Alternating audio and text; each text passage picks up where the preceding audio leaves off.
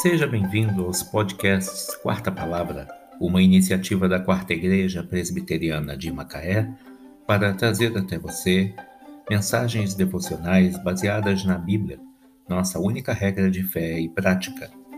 Nesta primeira temporada, veiculamos mensagens escritas pelo casal Jaime e Judith Camp, extraídas da Bíblia da Família, traduzida para o português por João Ferreira de Almeida edição revista e atualizada pela Sociedade Bíblica do Brasil em 2007.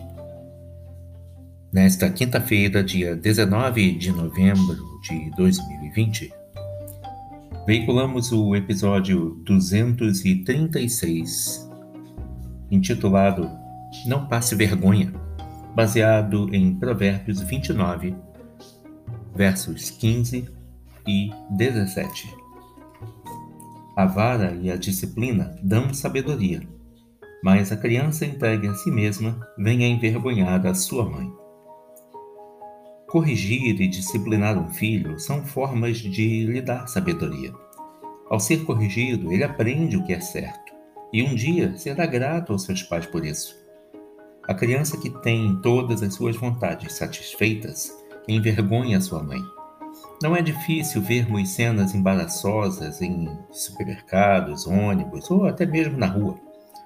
Muitas vezes uma criança quer algo que sua mãe não quer dar ou não pode dar a ela naquele momento, porém ela sabe que, se fizer um escândalo, a mãe acabará cedendo. Essa percepção faz com que a criança recorra sempre a esse recurso para conseguir o que quer. A disciplina deve começar quando os filhos ainda são pequenos. Porém, não adianta disciplinar um bebê que ainda não entende o que os pais lhe dizem. A partir do momento em que a criança tem noção do que está fazendo algo errado, ela precisa ser corrigida. Quando disciplinamos um filho, ele passa a compreender que não pode ter tudo o que quer ou fazer o que bem entende no momento em que quer aprende que precisa respeitar seus pais e as outras pessoas. Geralmente, são as mães que passam mais tempo com os filhos e elas não podem se transformar em reféns de seus pimpolhos. Elas têm de impor sua autoridade, deixando evidente que existem regras que devem ser obedecidas sem discussão. As mães não podem perder a autoridade e o controle sobre a criança. No futuro, a situação tende a ser pior. Não receie disciplinar seus filhos adequadamente.